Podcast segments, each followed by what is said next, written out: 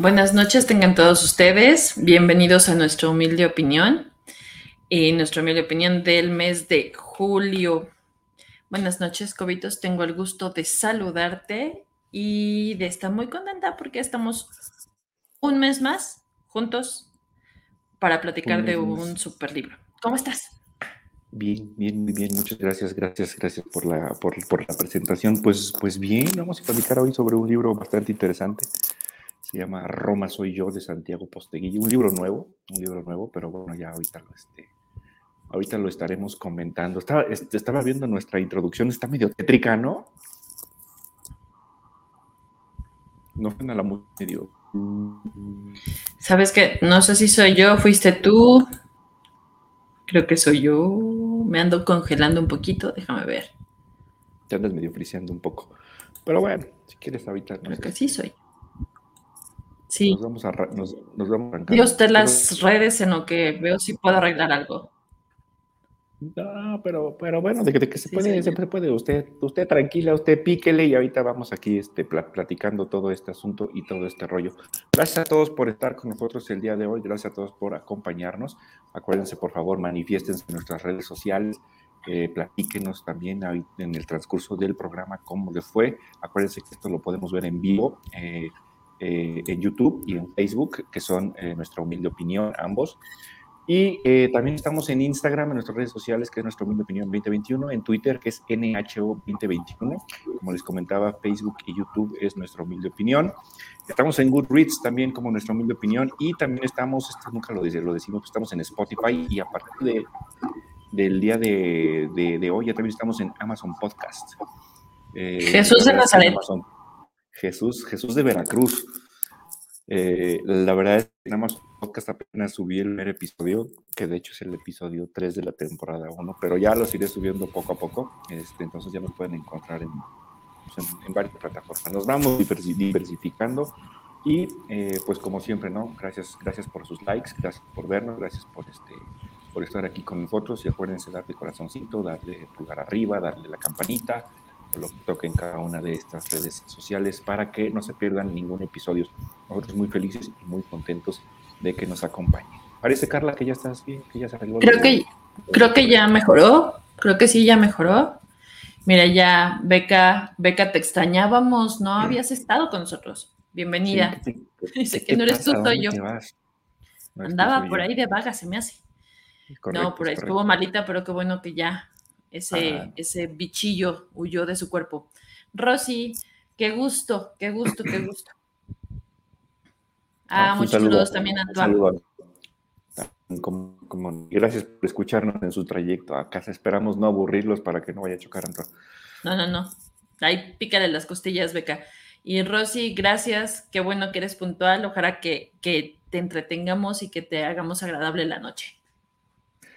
Hoy vamos a platicar de un libro bastante interesante, Carla, sobre un autor que he de confesar que yo le tenía mucho miedo porque escribe unos mamotretos de este pelo. Ah, pues enseña el libro.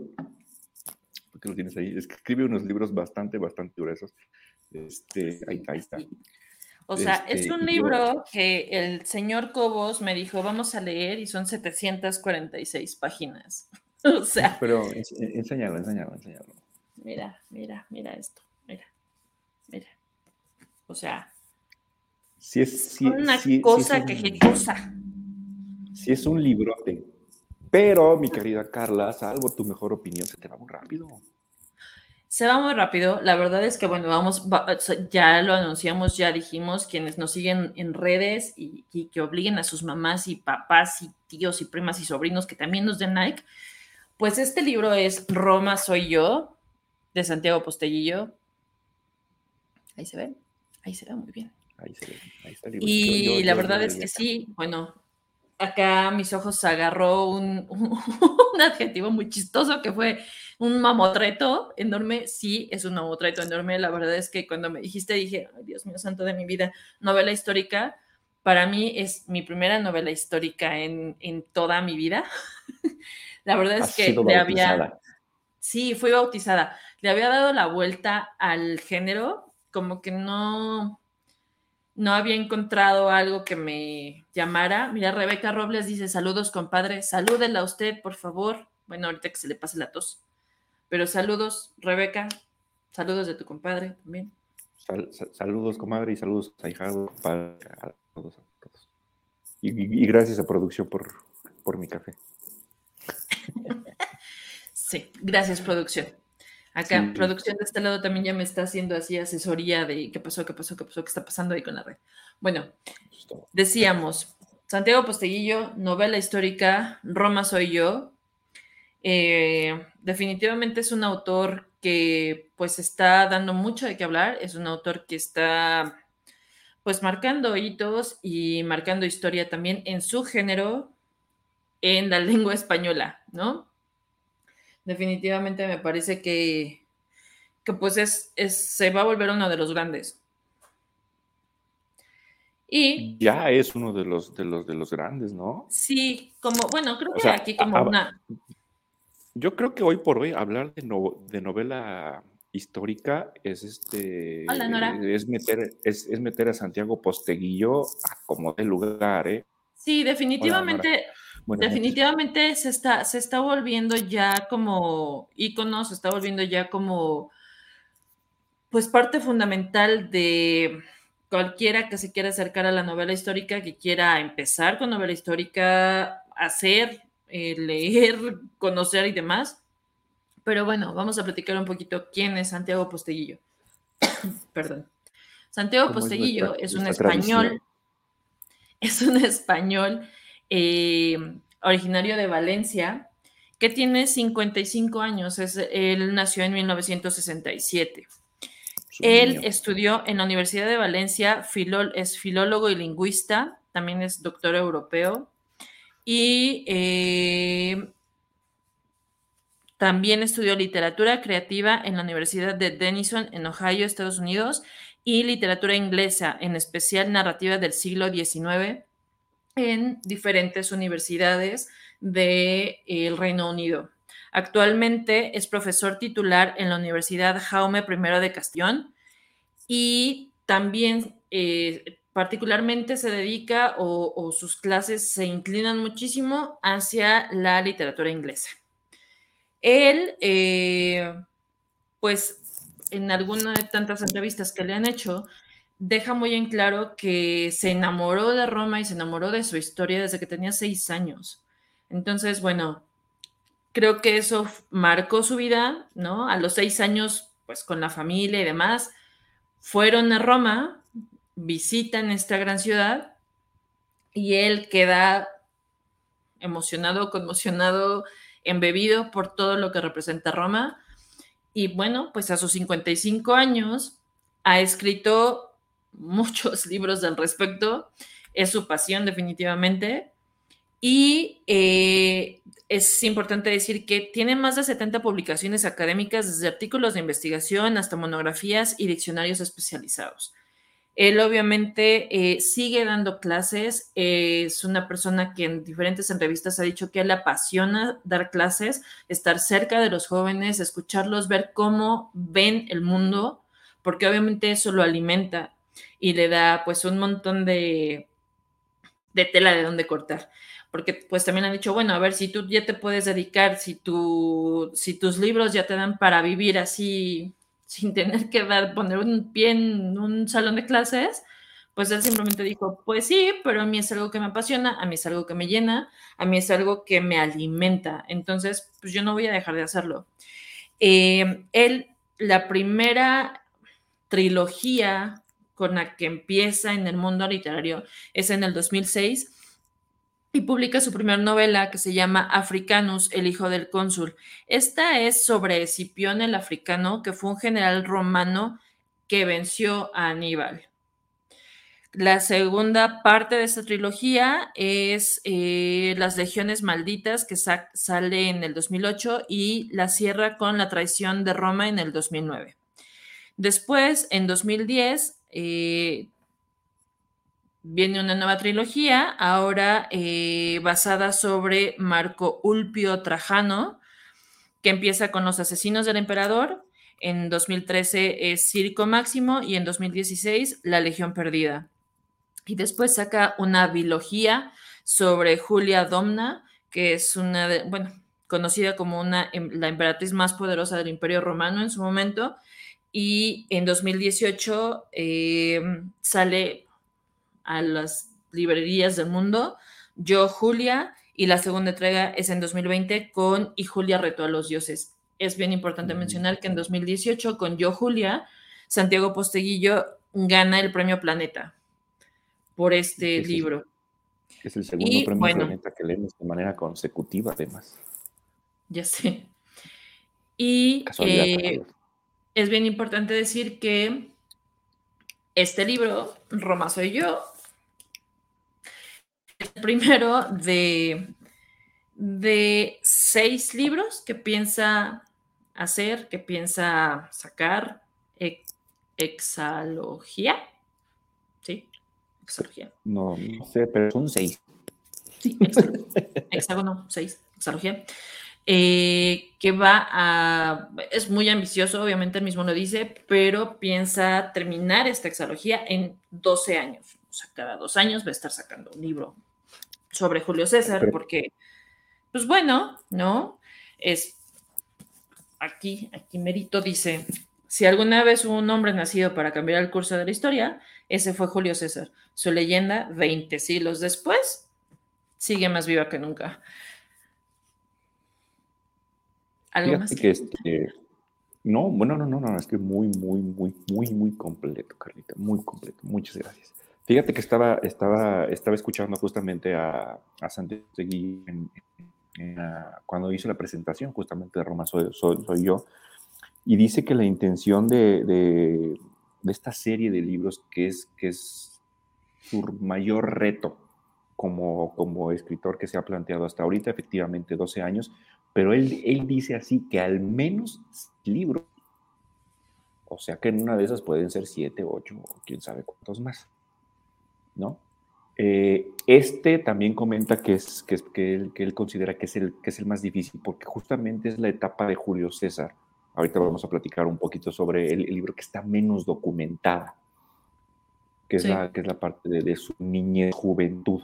Entonces dice que aquí justamente sí le tuvo que meter un poco más ficción. Recordemos que es novela, que no es una biografía, ¿no? Entonces, si bien está muy, muy apegado, si, eh, el trabajo de investigación que este hombre hace para, para escribir sus libros, y particularmente hablando de Roma soy yo, es impresionante. Ustedes pueden ver en la parte de hasta atrás del, del, eh, libro todo el material bibliográfico que consultó el, el, hombre y son páginas.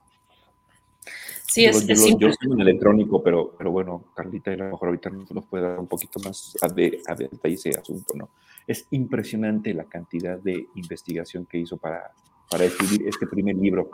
Eh, pero así, así lo comenta, ¿no? Este sí tiene mucha ficción, puesto que es la parte menos conocida, menos divulgada de, este, de Julio César. La intención es que con el paso de los tiempos los siguientes libros eh, tengan menos ficción, eh, pero recordemos eso, ¿no? para, para, los que lo están leyendo, para los que ya lo terminaron, es una novela. que, es, que está basada obviamente en, la vida de, de Julio César, que es muy real, pero no quitemos eso de, la vista, ¿no? Es una novela, no es una biografía. Exacto, es novela, pero creo que está muy bien lograda. Es un libro de 746 páginas, pero que te atrapa. Eh, por ahí una de nuestras, de nuestras más queridas lectoras, eh, Almita, Alma Orihuela, nos dijo, oye, es que de verdad que me tiene, o sea, estoy súper picada con el libro.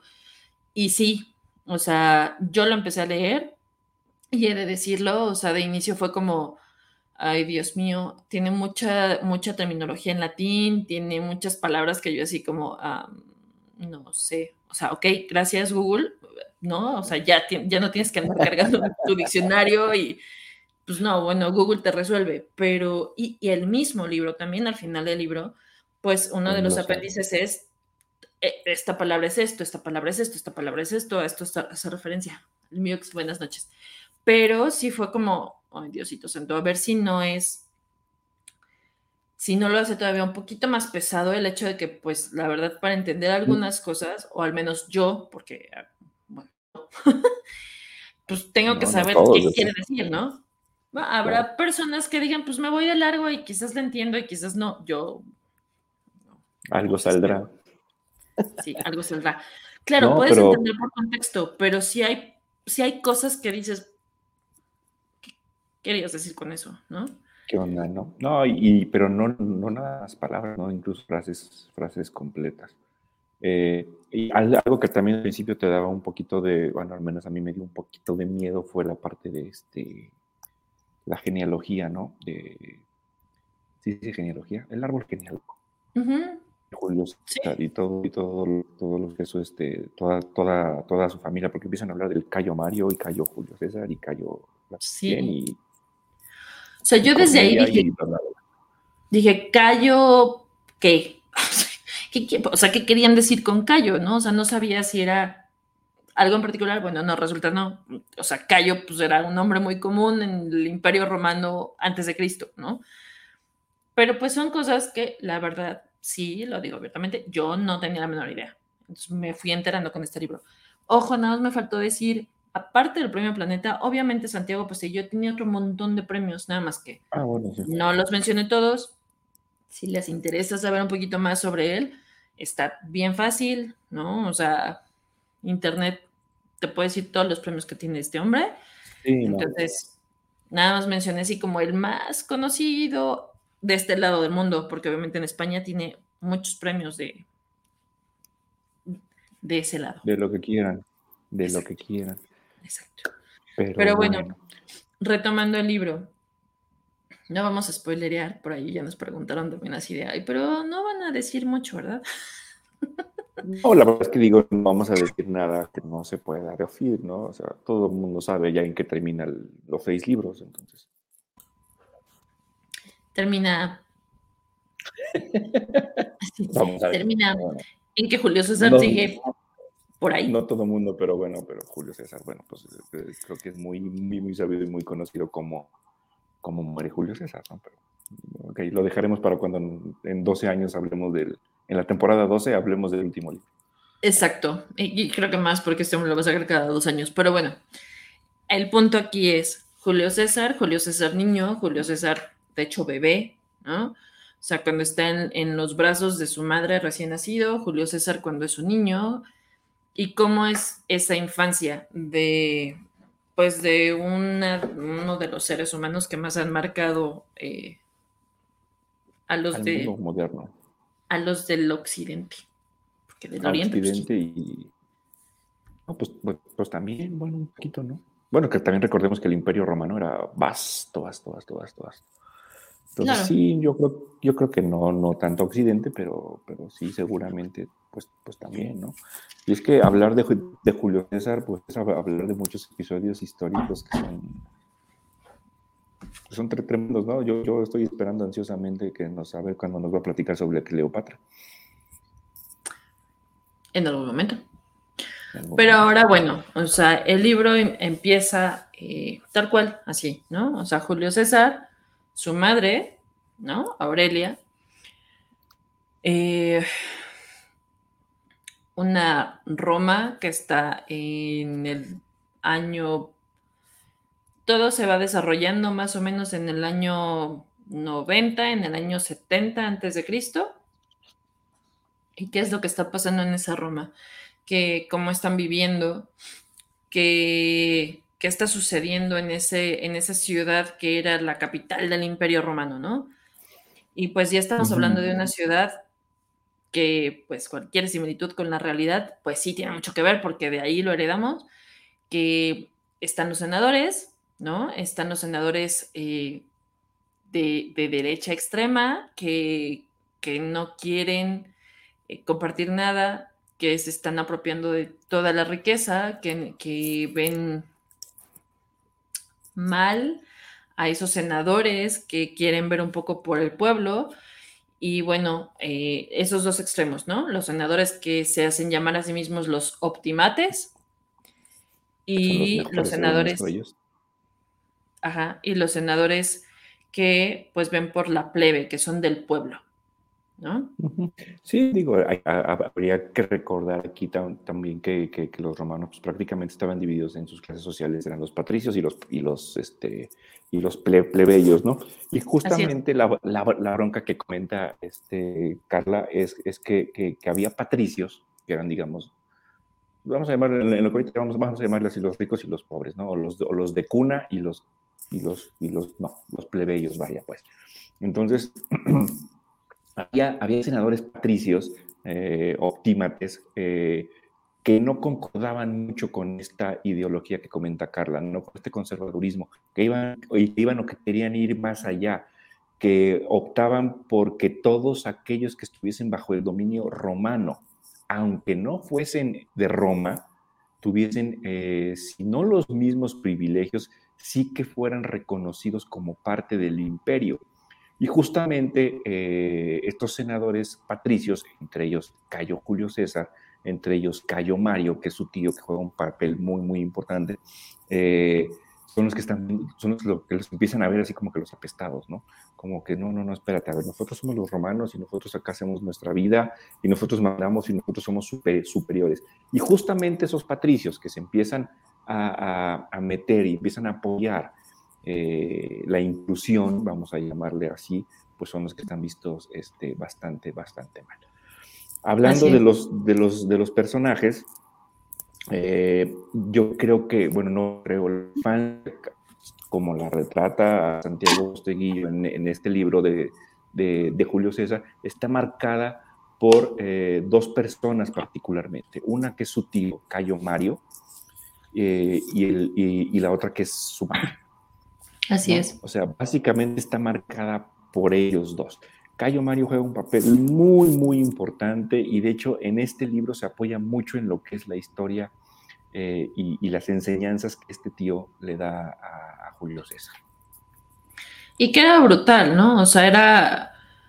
A ver, vamos a recordar también que una persona ya se consideraba una persona anciana, un hombre que llegaba a los 60 años en esa época, ¿no? O sea, para que un romano llegara a los 60 años ya era un hombre anciano, ¿no? Cayo Mario sí es tío de Julio César y le enseña muchísimo, ¿no? Eso no implica que Cayo Mario no tuviera sus propios hijos, sí, también los tenía, pero fue un hombre que eh, aprendió de Escipión, el africano, muchas técnicas de guerra, muchas técnicas de defensa, muchas técnicas de, también de, cómo defender y de cómo ganar. Hay, bueno, muchísimas frases a lo largo del libro, pero eh, no me la aprendí de memoria, pero básicamente Mario le insiste en repetidas ocasiones a Julio César que lo importante es ganar. No es ganar una batalla, es ganar la batalla final, porque de lo que todo el mundo se acuerda es de quién ganó, no de quién peleó mejor, sino de quién ganó. Entonces, eh, es de las cosas que Julio César empieza a aprender desde que es muy chiquillo. Y bueno, Mario, cayó Mario, que era senador romano y que fue cónsul seis veces, casi siete, eh, en Roma, o bueno, fuera de Roma, obviamente, pues obviamente eh, le enseña muchísimo y hace, hace muchas cosas por el mismo... Eh, ay, se me fue la palabra. Espera. Por los militares, por los... por el ejército, el ejército romano. O sea, él... Ah, no te escucho. Por los legionarios. Pero no, bueno, es que ejército como tal, ¿no? O sea, porque hace muchos movimientos en, cómo defenderse, en cómo tienen que entrenar, en cómo tienen que avanzar, etcétera. Sí, acuérdate que incluso Cayo, Cayo Mario, algo, algo de lo que hace, una de, una de, sus principales aportaciones en este caso es, es, este, es involucrar al pueblo dentro de estos ejércitos, ¿no? Eh, y les enseña, y, o sea, tiene la capacidad, la, paciencia, la paciencia, el temple y se da el tiempo incluso, ahorita leemos por ahí algunas, algunas notas, de, entrenar a este pueblo, ¿no? Y, incluso en unas, en, en, híjole, es que esto no sé si es spoiler, nada. En alguna de las batallas, este, una, su manera de arengar, en este caso, a los, al, pueblo que iba a luchar, al pueblo ya entrenado como soldados, es, es pues es decirles que, que, ellos son Roma. que, que, que, no vayan a luchar por los senadores, que no vayan a luchar, no, no, que vayan a luchar por sus padres, por sus, este, por sus hijos, por, por, el pueblo de, de, Roma, y que el pueblo de Roma son ellos. No, no es, Roma no es el Senado. Y así es como los empieza a arengar, digamos, a picarles el, el, el orgullo y es algo de lo, de lo que le atribuye a, a este Cayo Mario, ¿no? Pues creo que, bueno, no sé si sea tanto picarles el orgullo, pero creo que sí es como, como que él busca a los partícipes, como que él eh, encuentra la manera de decirles, a ver, o sea, es que los senadores dicen que ellos son Roma, y bueno, representan Roma, pero en realidad, pues Roma es la gente, ¿no? Entonces, también por eso hay tanto roce y por eso hay tanto enfrentamiento entre los senadores, ¿no? Los senadores que son súper estrictos y son, a ver, nosotros somos los ricos, no vamos a compartir con nadie. Y los que son ya, o sea, los que el imperio romano ya conquistó, que son todos los itálicos y todos los de Hispania y todo el oriente, ¿no? Porque ya estaban, bueno, expandidos. Macedonia y todo. Macedonia, más allá de lo que ahora es Turquía, ¿no? Exacto. Entonces, pues todos esos no tienen ningún derecho. O sea, nos tienen que rendir tributo, pero no tienen ningún derecho. Y eso era algo que peleaba Cayo Mario y, gente que estaba junto a él, ¿no? Que eran los que veían por el pueblo, que decían, bueno, a ver, o sea, es que si tanto son, eh, si tanto tributo rinden, a, Roma, pues también tendrían que tener algún beneficio eh, de parte de Roma. Y ese es como uno de los ejes de la novela. ¿Por qué? Porque te dicen, es que hay un senador que se fue como cónsul a Macedonia e hizo cosas, bueno, ¿no? Dolabella. Dolabella, o sea, pero hizo cosas así tremendas, hizo cosas que son indecibles, que son impensables, incluso hoy, ¿no? No, pero no, además digo, yéndonos un poquito al, al libro, narradas de una forma o sea, no les vamos a decir qué hizo, porque eso sí se va a spoiler, pero narradas de una forma que sí te, te turba, ¿no? Así como que dices, ay, cabrón, ¿no? Exacto. Entonces, este, pues, como dice Carla, que, que, que, al día de hoy, bueno, es que no sé, ya hemos, tan, ya hemos tan, tanto normalizado la violencia que, que o sea, que, están mal, pues, ¿no? O sea, pero que al ya, final... ya, las leerán ustedes, pero, pero sí, sí te dejan así como que dices, ay, cabrón, eso. Exacto. ¿no? Pero que al final dices, oye, es que eso, ok, yo sé de, de políticos que actualmente hacen cosas así y, de todas maneras me sigue pareciendo una cosa aberrante. Pero ¿qué es lo que pasa? Que ellos, como son macedonios, muy bien, Wilbert, buenas noches, bienvenido. Eh, al final quieren enfrentarse o quieren, quieren que haya justicia para ellos en contra de ese senador que es Dolabella, pero para ello tienen que encontrar un abogado que sea romano que quiera defender su causa, porque ellos no pueden ir a los juzgados romanos por sí solos. Es que es, es correcto, porque a un romano solo puede juzgar un romano. Exacto. Entonces, este, y, eso está bastante, bastante padre porque la, la novela comienza justamente con eso. Así es. No sé si fui yo otra vez. Ah, eh, contra Dolabella, creo que por ahí nos fuimos un, un, poquitito. Sí, creo que sí. Ah, Pero ya. Ahí va otra vez toda la novela va sobre un juicio entre de, los macedonios contra el que era gobernador y, senador Dolabella. Toda la novela va sobre eso. Lo padre de la novela es que va saltando en el tiempo y te habla un momento este, de la infancia, de la juventud de Julio, de Julio, de todo lo que le enseñó este, su tío Cayo Mario, y después brinca otra vez a un paso del juicio y después brinca, incluso te va diciendo, ¿no? Cinco días antes del juicio, días antes del juicio, siete días antes del juicio. Entonces, eh, todos estos brincos los hace de una manera, creo, creo yo, Santiago Posteguillo, bastante, bastante buena. Lo hace de manera magistral porque en ningún momento te confundes. Eh, sabes en, en qué va, y eso también te va manteniendo cierta tensión, porque dices, acá, ah, espérate, ¿por qué me cortas aquí el juicio, no? O sea, yo quiero saber qué es lo que pasa, así, acá, hijo. perdón, a ver, si no, a ver si, de por sí ya nos censuran, pero bueno, este, a ah, caray, si este, yo quiero saber qué sigue en el juicio, por qué te regresas otra vez en el tiempo, ¿no? ¿Por qué me vas a platicar lo que hizo Cayo pelea contra los, este, contra los germanos, contra la Germania? Pero, pero todo está hilado de una manera bastante, bastante, bastante padre. Y a mi juicio, al final, todo lo lleva a una zona sola, pero ahorita platicamos de eso. ¿no? Sí, porque aparte es... Eh,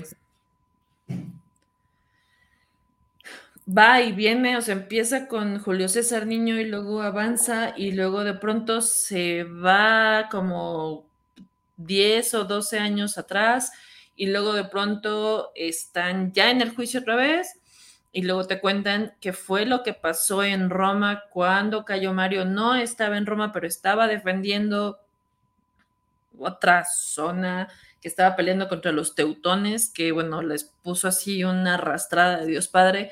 O sea, va y viene, va y viene. Obviamente otra vez es bien importante decir que esto es una novela que como dijo Covitus al inicio, y por ahí comentándolo con Manuel, que es súper fan de Julio César y es súper fan del Imperio Romano, me decía, bueno, pero a ver, o sea, los romanos no hablaban como hablan en el libro, ¿no? O sea, así como con tanta adorno y, pompa y platillo, pues no.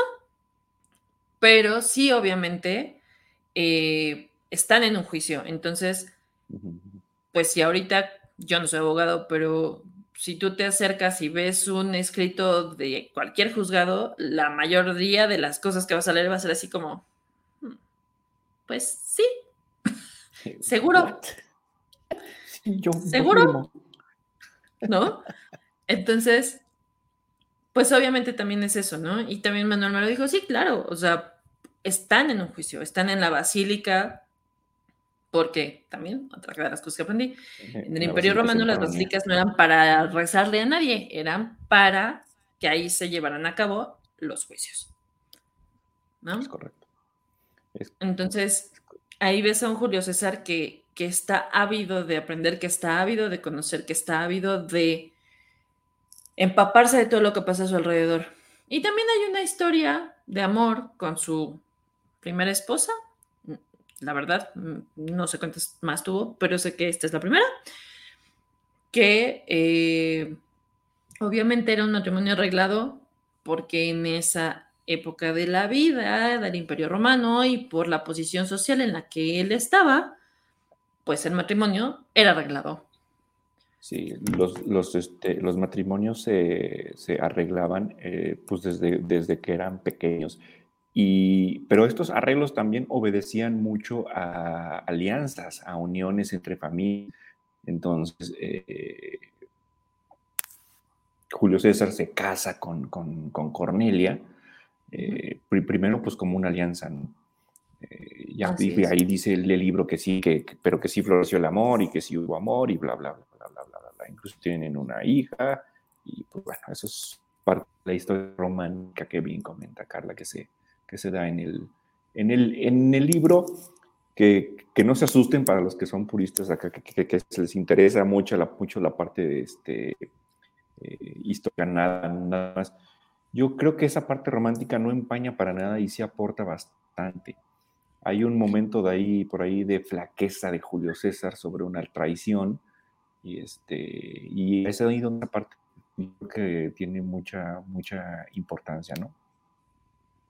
Sí, al final sí, sí te muestra, o sea, creo que hay algunas escenas, por así decirlo, donde quizás no tendría que haber entrado en tanto detalle.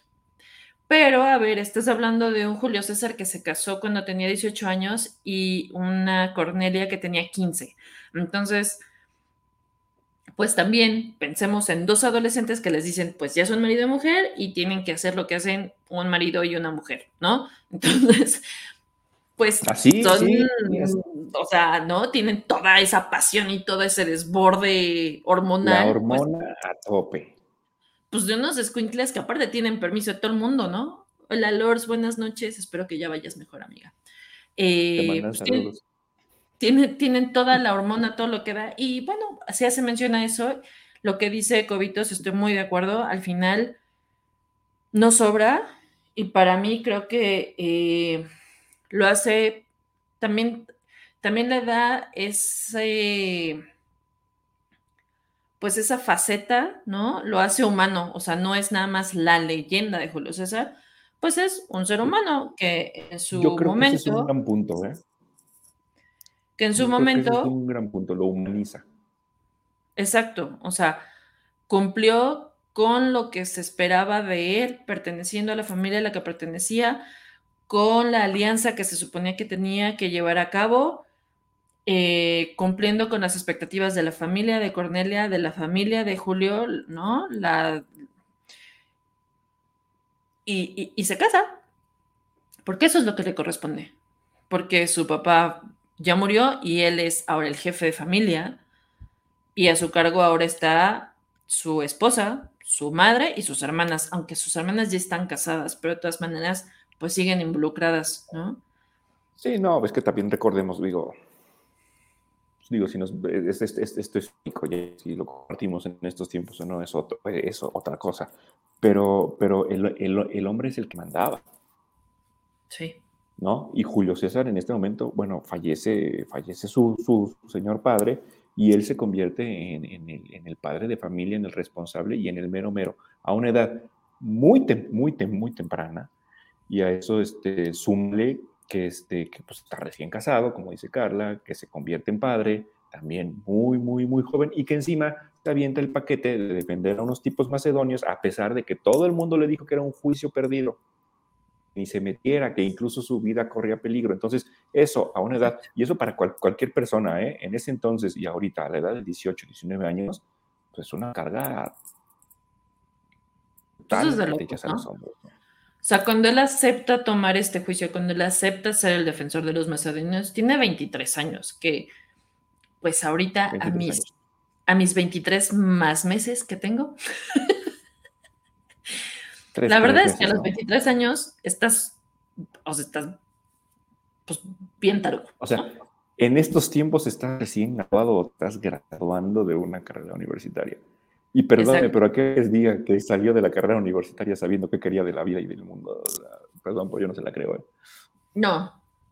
Igual estaba muy seguro en su graduación, ya después quién sabe, pero a ver, o sea, era un, era un hombre muy joven, estaba tratando de cumplir con las expectativas que se esperaban de él, porque pues también otra vez la expectativa de vida de un romano en esa época de la vida del mundo tampoco era tan larga. Entonces, a los 23 años, pues si ya estaba casado, ya era papá, ya era el pater familia de su casa, pues obviamente, o sea, ya tenía que hacer. años era la tercera parte de su vida. Exacto. Bueno, de su expectativa de, ¿no? Así es. Creo que sí es, creo que sí está muy bien llevado el libro, creo que sí es eh, un libro que se disfruta mucho, sí es un libro que yo no podía soltar, o sea, sí, sí quería saber qué pasaba, qué, venía después, qué le habían dicho, qué no le habían dicho, incluso qué estaba pasando con Cayo Mario, ¿no? O sea, y, y con Dolabella, porque Dolabella también es, pues es un villano en toda la extensión de la palabra, ¿no? Ah, hay, hay en, el, en, el, en el libro dos villanos. Sila, que es sorprendente. Sí, Sí, así como dos, vamos a llamarles, o sea, o sea, sí el protagonista es Julio César, pero Cayo Mario, al menos en esta primera entrega, sí lleva gran peso también de la historia. Y es que justamente estamos viendo aquí, eh, me van a apedrear por la, por la comparación, ¿no? Pero un poquito de Star Wars, perdón, pero este, hay un maestro y hay un aprendiz, hay un Cayo Mario y un Julio César, hay un Sila y un Dolabella. Sí. ¿No? Entonces, este, está pasando un avión, a ver si no se mete el, ruido. Este, perdón. Este, entonces, digo, eso, eso a, mí, a, mí, a mí me gustó mucho, me llamó mucho la atención porque, como comentábamos al principio, es una primera entrega de seis. y es la entrega que, por, en palabras de Posteguillo, bueno, parafraseándolo, es, puede ser la más complicada porque es la etapa menos documentada de Julio César. Pero, pero en ambos lados te manejan esa, esa, esa, esa, parte, un maestro y un aprendiz, tanto en la parte del, del, protagonista como en la parte de los antagonistas. Y eso a mí me llamó mucho la atención del libro y me gustó, me gustó bastante. Sí, la verdad es que Sila, bueno, es, se vuelve enemigo de, los senadores de, del pueblo, ¿no? Primeramente, Cayo Mario para él era así. O sea, la, la, persona más odiada que podía tener Sila, que era un patricio optimate recalcitrante en sus, en sus ideas, ¿no? Y que se planta en Roma, y, se planta sobre sus ideas y logra lo que quiere. O sea, también Ido la Vela, pues es su aprendiz y vaya que le aprende, ¿no? Pero también es, una, o sea, es una persona que no, o sea, no se detiene ante nada para tener lo que él quiere, como él quiere, ¿no? Porque sabe que tiene el respaldo de los senadores, porque sabe que tiene el respaldo de los que tienen el poder, entonces sabe que no le va a pasar nada. Y, a ese senador que ya es viejo en comparación con Julio César, que tiene tanto poder encima, Julio César decide enfrentársele cuando tiene 23 años y no sabe toda, o sea, nunca había estado en un juzgado, nunca se había presentado como defensor de nada, y pues decide, pues, ¿por qué no no, o sea, me voy a ir contra ese que todo Roma le teme y nadie quiere siquiera pensar en pararse enfrente de él y decirle que no, algo, ¿no? No, pero además lo, hace de una manera muy inteligente, no les vamos a decir cómo, ¿no? Pero ahí también, este... Sí, ahí, mira, pues hace, su está, está terminando derecho, entonces pues ya, ya nos podrá confirmar que el derecho romano obviamente sigue estando súper vigente para todos los abogados, al menos en, esta, en este mundo, en esta parte del mundo. Yo soy administradora, pero vi un montón de derecho y me tocó ver derecho romano en algún punto. Y, y, pues ahí están las bases, ¿no? Ahí se fundamenta, o sea, hasta incluso a lo largo del libro te va diciendo las partes del, del juicio, o sea, cómo empieza, qué es lo que van a hacer, qué es lo que no van a hacer, qué parte sigue. ¿Y en qué consiste cada una de estas partes? ¿Y en qué consiste? Y la verdad también hay, aquí en ese libro hay una relación que no es de amor, que no es familiar, que es de amistad, pero es una amistad increíble. O sea, el mejor amigo de, Julio César, Tito Lavieno. ¿Cómo? Tito Lavieno. Sí, sí es Tito Lavieno. Sí, la, Lavieno. No. Sí, es una, es una relación bastante, bastante padre. Pero además, también, tampoco les vamos a decir cómo, pero, pero la manera en que surge esta amistad, pues, está padre, ¿no?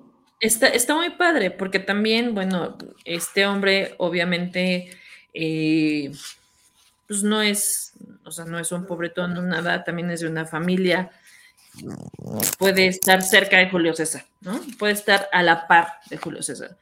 Que bueno, pues sí, Julio César veía por la plebe, bueno, por la gente. Por el pueblo.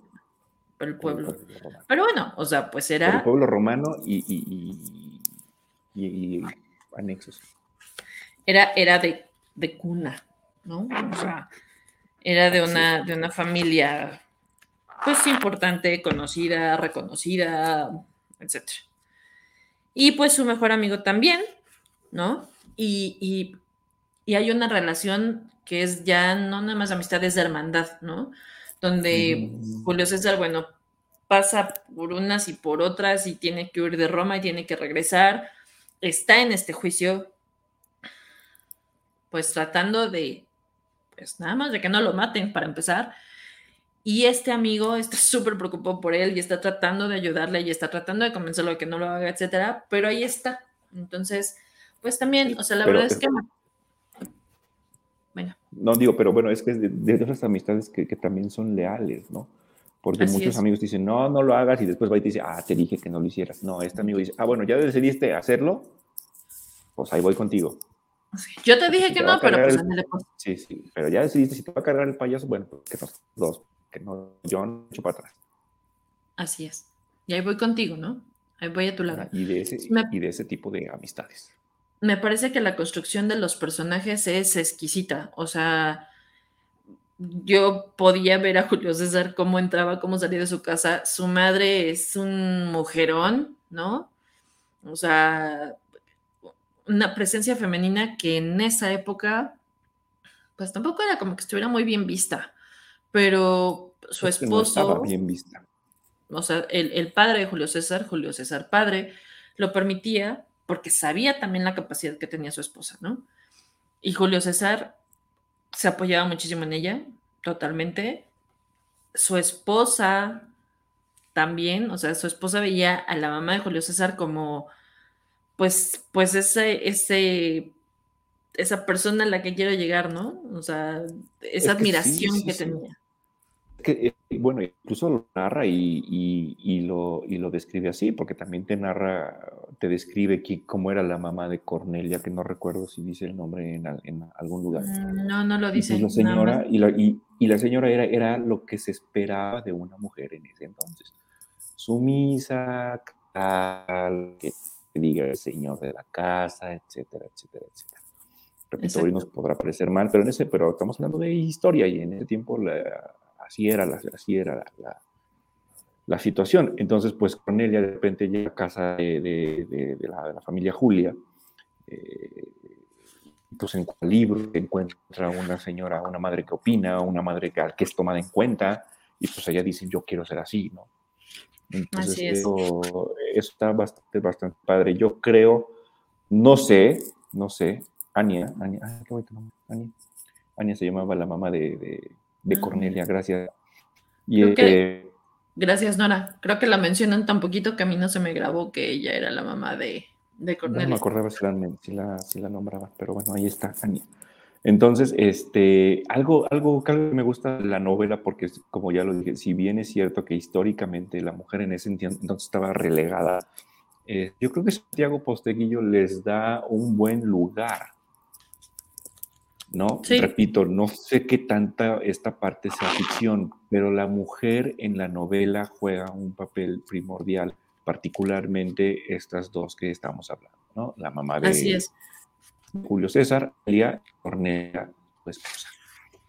Sí, Cornelia. repito, no demerita en nada a la, a la novela, ¿eh? a pesar de que, digamos, se podría calificar como que es la parte rosa, este, pero, para, para aporta, pues, no es, no es para nada algo extra.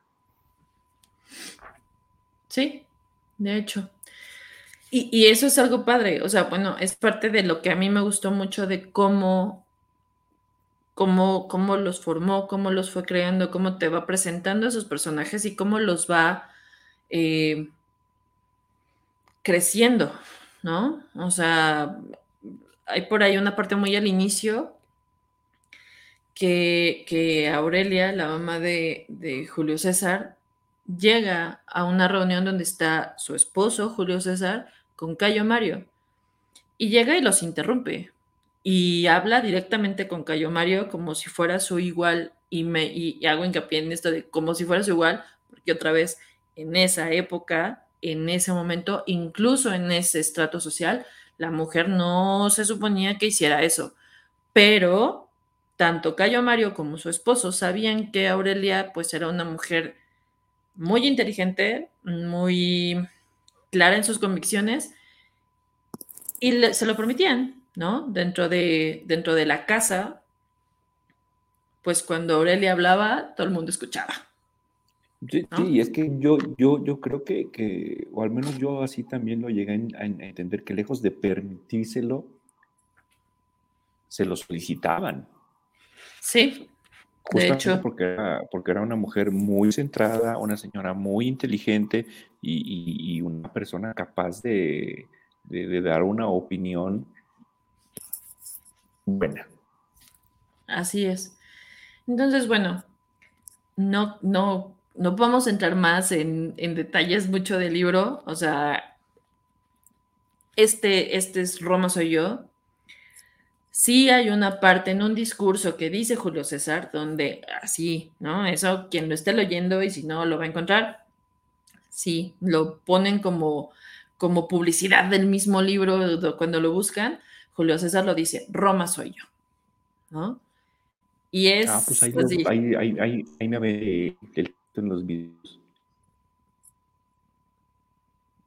¿Cómo? ¿Viste los videitos, Carla Aurora? Te perdí. Sí, sí, claro. No, pues gracias otra vez.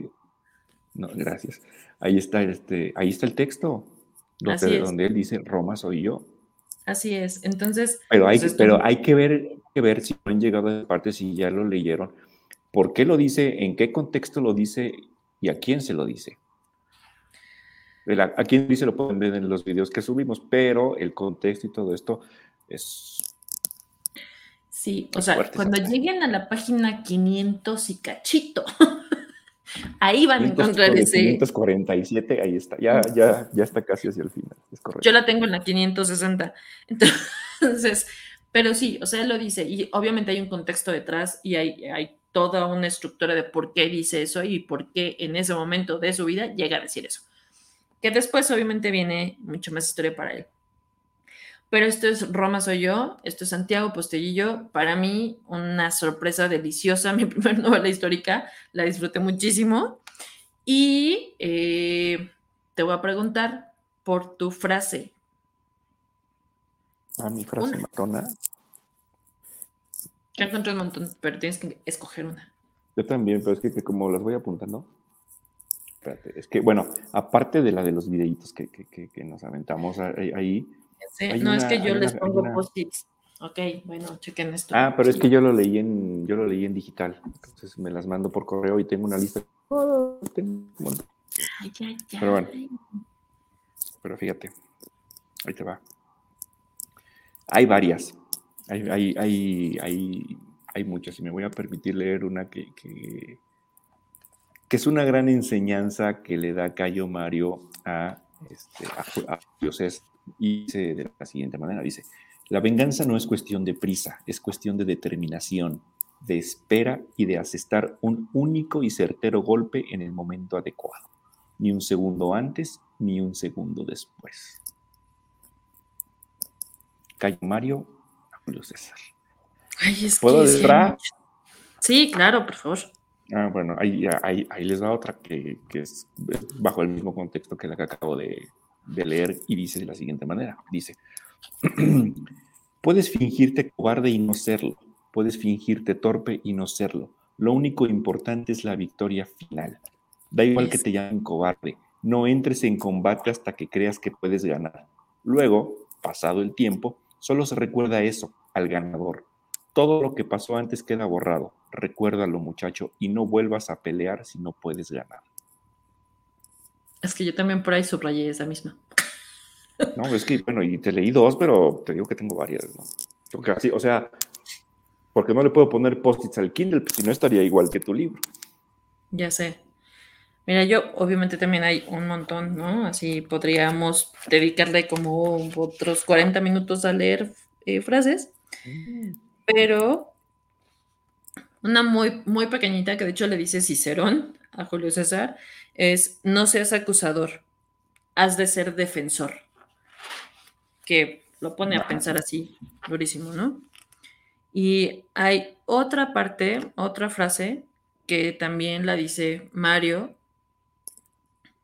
Y dice, muchos que se autoproclaman líderes confunden lo superfluo con lo esencial no se ocupan de lo que es en verdad importante y conducen a todos al fracaso absoluto.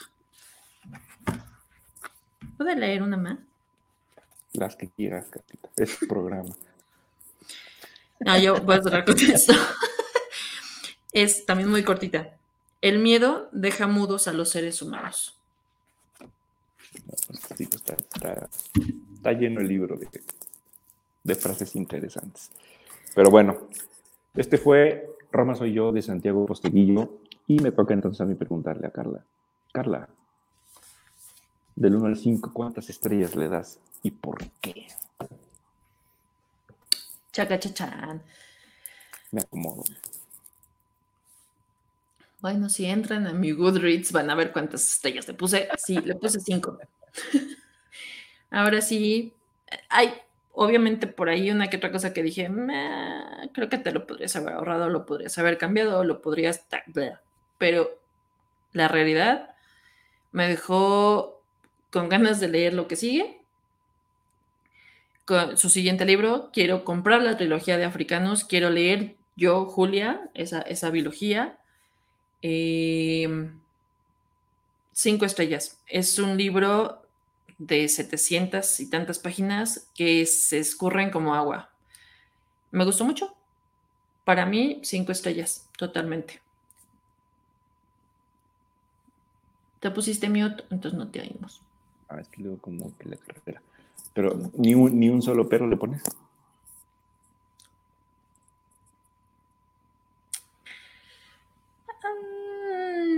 No, no, no, porque mira, es que hay algunos puntos que platiqué con un lector del mismo libro y que ya comenté, ¿no? Eh, esa parte donde hace tanta descripción de su vida matrimonial. Ah, como que no era tan necesaria, pero se entiende. Esa parte donde hablan con tanta con tanto adorno, pues es sabido que los romanos eran más mal hablados y groseros y borrachos que, bueno, ¿no? Pero también se entiende porque estás hablando que estaban en un juicio. Entonces, en realidad, eh, yo no le pongo peros, ¿no? Oh, está bien, está bien. Creo que no. Mira, Nora nos, nos dice. Nos manda su frase matona. Matona. ¿La lees o la leo? Léala, por favor. Porque algunos nos están viendo, pero para los que nos escuchan, nada más dice así. La derrota y la victoria es en opciones una cuestión de perspectiva. Y seguramente la dijo Cayo Mario. no, me, no me acuerdo, pero yo también la también subrayé esa. Sí. Esa frase. Muy bien. Entonces, ahora te pregunto yo a ti, Cobitos. ¿Cuántas estrellas y por qué? Fíjate que, que es lo malo de tener Goodreads y que termine ese libro antes, porque todo el mundo se da cuenta cuánto le pusiste. Ya te puedes echar para atrás, pero también le puse cinco estrellas. Ok. Este, me gustó mucho. Eh, eh, yo creo que yo no, me yo no me declaro conocedor de lo que era el Imperio Romano. La verdad es que, es que no, había escuchado, por supuesto que había escuchado hablar de Julio César. Llevo su nombre entonces, este, pues ya había investigado algo ahí, pero la verdad es que algo mucho, muy, muy superfluo. Eh, si algo, la única parte, son, dos cosas que, le pondría yo como pero. Una, estoy de acuerdo contigo, eh, creo que la parte matrimonial, pues como que estaba un poquito de más. ¿no? O sea, sí entiendes que, lo que ya comentamos aquí, que, que pues, estaban en la edad hormonal y todo lo que tú quieras y gustos y mandes, pero si bien tampoco es mucho, tampoco es que te quite 30 o 50 páginas, pero, este, pero como que dices, bueno, como que estaba de más, ¿no? Concuerdo con, contigo, sobraba un poco. Y la otra que sí se me hizo un poco muy larga es, este, es justamente la lucha de, de, Cayo Mario contra los, este, contra los teutones. Los teutones. La, Nada más. la conquista de Aquaesixtae. Aqua Sixtae, algo No sé cómo se pronuncia, pero esa. Yo tampoco, pero este, así lo leí, entonces así lo digo. Así sí. Esa parte a mí como que se me hizo un poco muy larga. Sí, un poco pesada. entiendo, ¿no? Sí, sí, sí, o sea, sí, sí entiendo a qué va todo. Yo siento, eh, yo siento que esta primera novela, esta primera de, de, posibles seis, quizá más, eh, realmente se centra en la formación de Julio César. ¿No? Es lo que forma en este caso al personaje que va a ser el principal de las siguientes novelas de Santiago. Así es. Entonces, desde ese punto de vista, sí lo entiendo, sí lo agradezco, pero sí llegó un momento en que dije, ay, bueno, ya otra cosa, ¿no? Ya, ya, ya, ya ataquen, o sea, ya entendimos que no tiene que atacar hasta que no esté seguro que va a, va a ganar, pues ya, ¿no? O sea, Sí, como que una parte dices, bueno, ya resuelve y no se alarga, pero. Exacto. Pero, pero nada más, eh, ahí en fuera, la verdad es que es, es, un, es un libro, creo yo, que vale la pena. Ah, últimamente hemos comentado también aquí si, este, si es un libro que, se recomendaría para, para, para, alguien que va empezando en este mundo de la lectura. Yo diría que no por lo largo.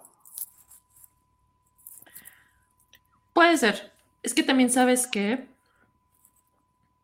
benditas redes sociales nos han hecho que todo sea demasiado inmediato. Entonces te ponen un libro de 700 páginas y a menos de que de verdad te guste leer,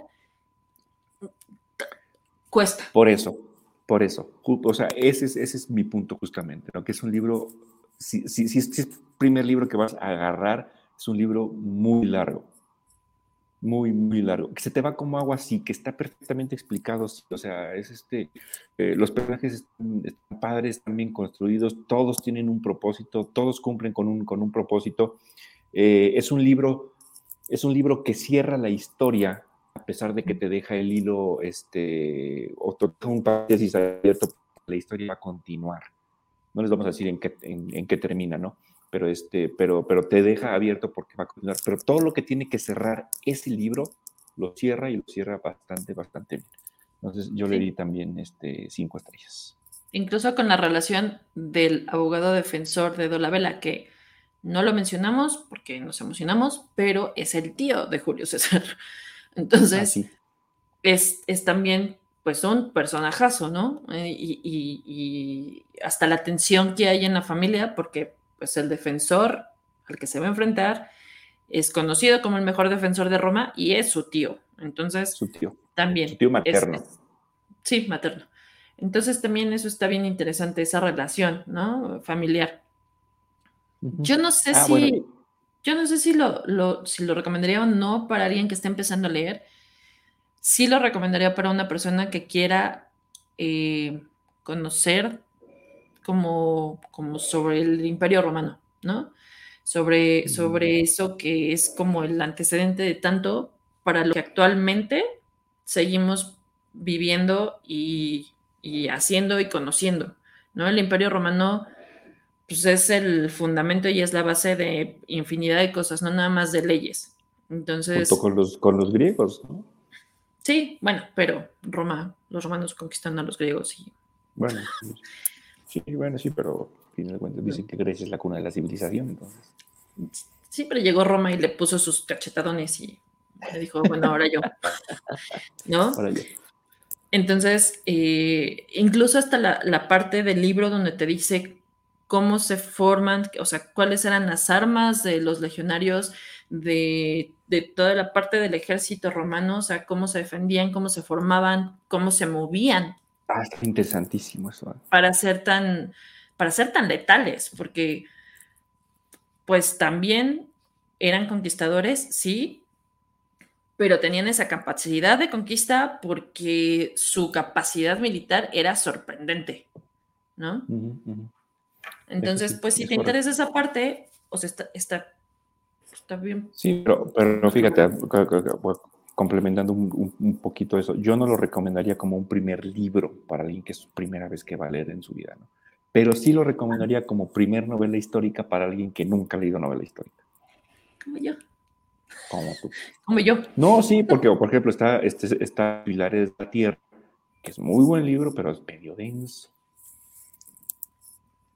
Entonces, pues este, Roma soy yo, si nunca se han adentrado al mundo de la novela histórica, vale la pena. Échenselo, Sí, totalmente. Entonces, Oye, si lo están este, leyendo, termínenlo y coméntenos. Si lo van a leer, ojalá que les hayamos metido la cosquillita y lo quieran leer. No, no piensen, ahí es que está súper largo. No, simplemente agárrenlo. Se les va a ir bien rápido. Si les gusta la novela histórica, también agárrenlo y leanlo. Vale mucho la pena. Y pues creo que Santiago Postellillo nos va a seguir dando muy buenas sorpresas. Libros deliciosos, libros rápidos y pues que aparte hasta uno termina ahí aprendiendo cosas. Sí, no, no yo, sí ya estoy esperando el, este, el 2, en el 2022. Si sus cálculos son cada dos años, en el 2022. A ver si no nos hace un George R. R. Martin. Ah, 24, estamos en el 22, ¿verdad? Santo Sí. Oye, Carlita, antes de pasar al libro de agosto, sí, sí, te digo, no sé ni en qué día vivo. Ah, sí, antes de pasar al libro de agosto, rápidamente, ¿leíste algo más? Sí, terminé de leer El aroma de los anhelos de ah, Mónica Castellanos, que es mexicana. Es un libro muy cortito, 170 páginas o algo así. ¿Y qué tal? Que está, es como por ahí del término del porfiriato, una familia que está, que vive entre Monterrey y San Antonio y demás. Está interesante el libro, está bonito, está entretenido. ¿Cómo se llama? Y ¿qué más leí? Ah, empecé a leer. ¿Cómo, se llama ese? El aroma de los anhelos. El aroma de los anhelos, ok. ¿Y cuál, perdón? Y empecé a leer eh, Doctor Sueño de el señor Stephen King. Ok. Bueno, pues es que, o sea, él es un autor que, pues, así como mi... No, está bien, no, yo ya lo leí, yo también he leído bastante de Stephen King y creo que... O sea, no voy a decir que voy a leer todos los de ese hombre porque así hace libros como si hiciera tortillas, pero... Ese es, el, Murakami de este lado. Oye, lee el de Salem Slot. Lo tengo pendiente. Pero es que sí, de él voy, o sea, la verdad es que sí los voy comprando físicos porque me gusta mi, mi, librero con sus así. Y espero que en algún momento de la vida se me haga y mi hijo los agarre y sea muy fan. Bueno, lee Salem. Stephen King. Lo voy a leer. Y estoy leyendo otro, pero ¿no? Ah, bueno, cuéntanos, cuéntanos. No, no, no. Bueno, lo empecé a leer, pero ahorita no lo tengo aquí a la mano. Y mi cabeza está un poco perdida. ¿Tú?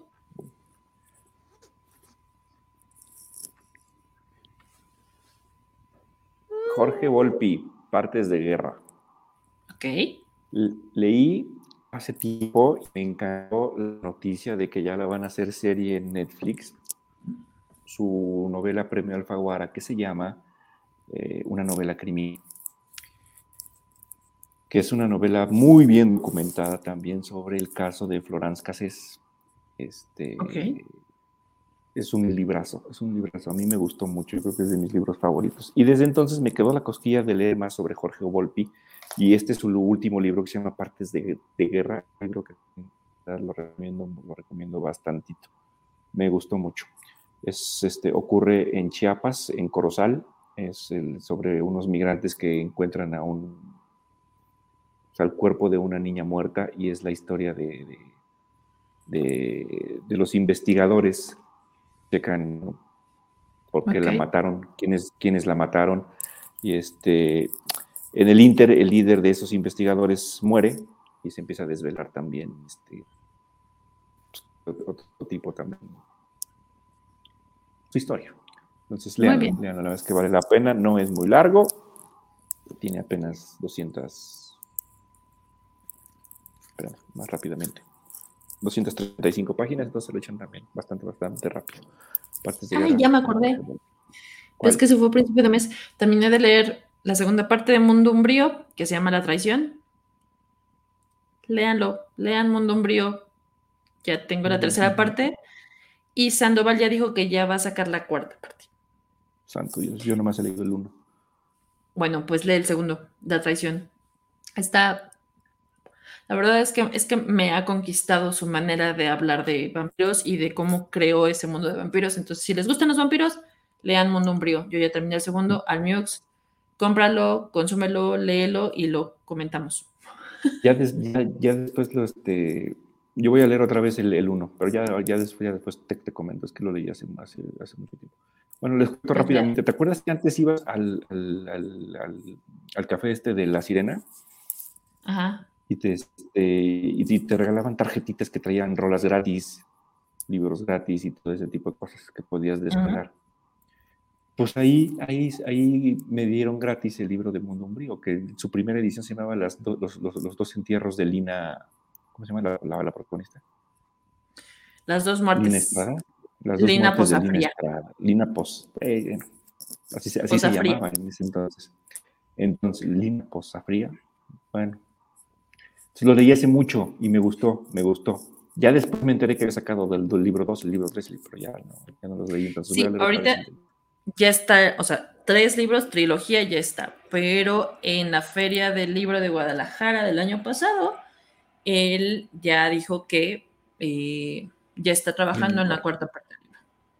Bueno, no, en la cuarta parte de la serie. Bueno, pues ya veré. Entonces, si les gustan los vampiros, ella es una novela juvenil, ¿eh? Un nombrío. Ojo. Está buena.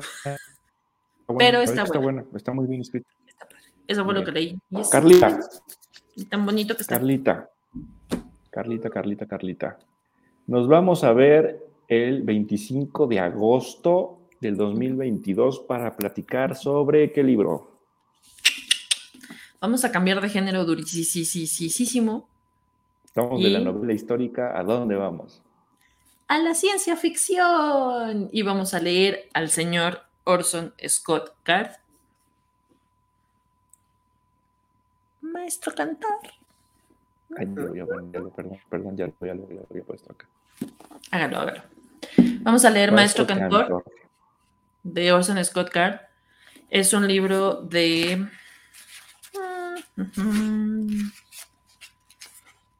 400 páginas. Está más corto que, que Roma soy yo. Bastante. Porque aparte es más chiquito, o sea, chequen, ¿no? Aquí están los tamaños. o sea, es pues más chiquito. Muy bien. Ven, ven, ven. Y el ancho de los libros. Vamos a leer ciencia ficción de un autor súper galardonado, de un autor súper conocido para los que son fanáticos de la ciencia ficción. De los que quieran empezar a leer ciencia ficción, totalmente recomendado que agarren este libro, porque no está tan fumado como otros tantos que podrían encontrar. Tampoco es tan largo. Hace mucho. Ok. Pero soy muy fan. Entonces, está bien, está bien. La verdad es que así se me hizo como una, como una muy buena entrada para el género que la verdad es que no hemos agarrado, en nuestra humilde opinión. Mm, Entonces, creo que no. Ciencia ficción, ¿no? El año pasado anduvimos muy oscuros con, con cosas de pederastas y así. Hay hubo una época que sí nos, que, que, que nos pusimos muy pederastas. Sí, sí, sí, sí entonces, vámonos a la ciencia ficción con algo que es mucho más ligero que Roma soy yo, que no es tan, tan pesadillesco y buena, buen sueño como Furia. Entonces, Maestro Cantor. ok, Maestro Cantor de Orson Scott Card para el 25 de agosto. Así es. Y pues bueno, antes de despedirnos, nada más rápidamente les recordamos nuestras redes sociales. ¿Te las has hecho tú? Me las he hecho yo, Carlita. Instagram, nuestra humilde opinión 2021. Facebook, nuestra humilde opinión. Goodreads, nuestra humilde opinión. Y recuerden que ya estamos en Amazon Podcast y también estamos en Spotify como nuestra humilde opinión. Y creo que me brinqué Twitter, que estamos, como, NHO 2021. Así es. Muchísimas gracias a todos por acompañarnos el día de hoy. De verdad, un placer que estén con nosotros. Vamos Mira, Lore ya nos regañó. Que si no tenemos nada. No tienen nada que hacer. Leen un buen en un mes. Qué bonito ver los resúmenes de todo lo que leen en un ratito. Gracias. Bueno, así puedes pues decir. la verdad es que sí tenemos que hacer, pero mira, pues yo, yo así pedí el cambio haciendo todo lo que tengo que hacer en algún momento de la vida. También puede ser un audiolibro, a ver, o sea, el caso es enterarse de la historia. Y bueno, si, si te gusta, Lore, si te llama la atención un libro, pues no lo tienes que leer en un mes, tampoco. Sí, no, no, no, no, no. nosotros que andamos ahí de obsesivos. Buenas noches, Rebeca. ¿Ya le llamas, ya le llamas obsesión, plano? No. Bueno, no, es que es gusto. Comadre, la verdad. Gracias. ¿Para qué, ¿Para qué decir otra cosa, no? Es, es un gusto. Es algo que disfrutamos. Muchas, gracias a mi comadre Rebeca Robles, que me voy a ver el comercial, espero que todavía siga aquí. Rebeca Robles es una cuenta cuentos. A ver si un día nos acompaña aquí, que se chute un libro con nosotros y que nos acompañe aquí este, a comentarlo. Pero luego, ah, luego, luego te, voy, te voy, a, luego voy a pasar en, donde anda contando cuentos para que llegues a, a Leo al enanito. Muy bien, me parece muy bien. Bueno, pues muchas gracias. Rápidamente, rápidamente, nada más rápido. Gracias a, este, a, Rebeca Villalobos, a Rosy Miranda, Rosa Miranda, a Beca, a mi comadre Rebeca Robles, a, Nora, mil, mil gracias por todo, Alma, Wilber, eh, Lors, y que, no se pero que nos den like o corazoncito, eh, Mago Rojas, muchas, muchas gracias. Y este, a mi comandante, a producción, a Fanny. Muy bien. Beso. Wilber, este, abrazo también para ti. Gracias por acompañarnos, gracias por escucharnos. Saludos a todos, gracias. Gracias, Cobitos. una emisión más y nos vemos el 25 de agosto para platicar de ciencia ficción. Orson Scott Card, maestro cantor. Muchas gracias. Y de hoy, de verdad, lean Roma soy yo. Buenísimo. Léanlo, sí, léanlo, sí. No, no, no se pierden. Bye, Carlita. Bye. Bueno, ahorita nos vemos tú y yo. Bye.